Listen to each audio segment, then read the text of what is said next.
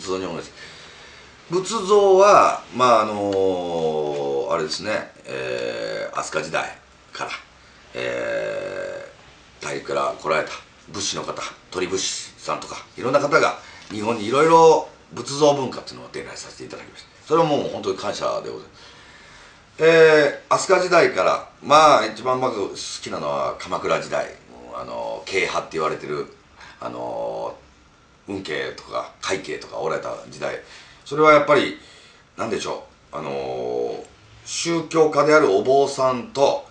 彫刻家である慶派の戦いっていうんですかね。仏像っていうのはそもそもあの天平時代とかの仏像はあの法隆寺の夢殿の中に入ってる久世観音っていうので有名なんですがほぼシンメトリーで作られてきました。で衣もこうシンメトリーでこう左右対称にこう作られて顔もすごく無表情で作られてきたもんです。それが初代ウルトラマンって言われてるやつなんです。初代ウルトラマンっていうのはえー、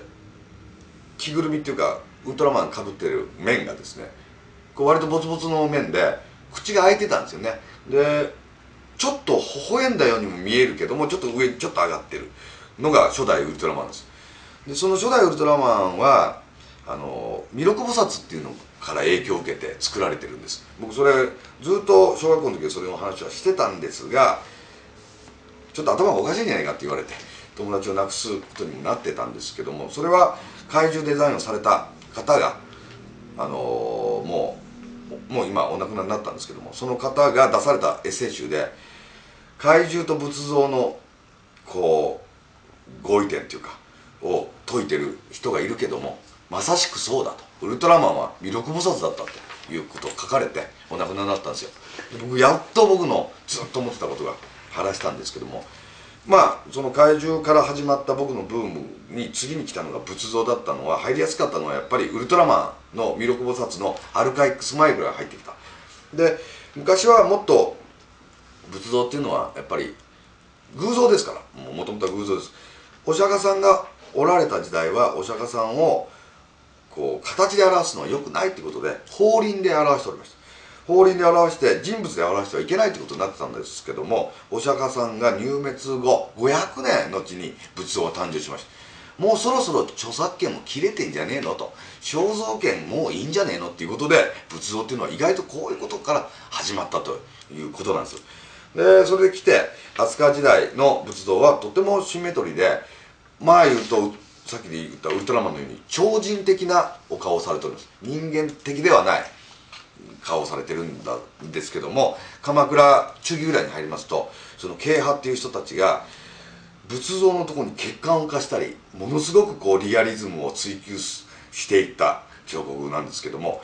それとやっぱり宗教の方はそこまで人間近づけていいものかと。こっちはもっと躍動感を出していきたいっていうせりせめぎ合いが鎌倉時代の彫刻仏像彫刻をこう流星に持っていたということだと思うんです。つまんない話になりました。あつまんない話になりましたけども あのいやそこはいいんですけども仏像を一番初めに僕に教えてくれたのは相葉志保っていうおじいさんです、えー、本名相葉明って言います。うちの母方の方のお父さんなんですけども足穂っていうのはこうこう生えてる草の足っていう稲穂の穂って書くんですけど自分のペンネームなんですペンネームを気取ってたじいさんで必ず正月に行くと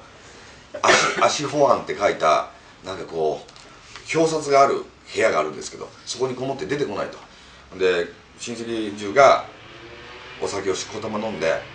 卑猥な歌がうちは割と出る家だったんで真っ黒系の系みたいな歌を歌ってると足本案から「うるさい!」っていう声をが聞こえてきたんですそれほど厳しいおじいさんだったんですけどもそのおじいさんは親戚中ではアウトロー的な扱いを受けてて足本案に足を入れることなんてなかなかできなかったんですけども僕はなんかその相葉賞のアウトローぶりにちょっと惹かれるとこがあって習字を習わせてくれっていうことで相葉賞とコンタクトをつけようと思ってコンタクトをつけて俺が弟子に入ったんです。僕と足おじいさんはもう夕方夜になるまでも仏像について語り合い高野山にも連れて行ってもらったしいろんな各地のお寺に連れていただいてとてもあの楽しい思いをしました。ということで仏像にありがとうございます。ということでございました？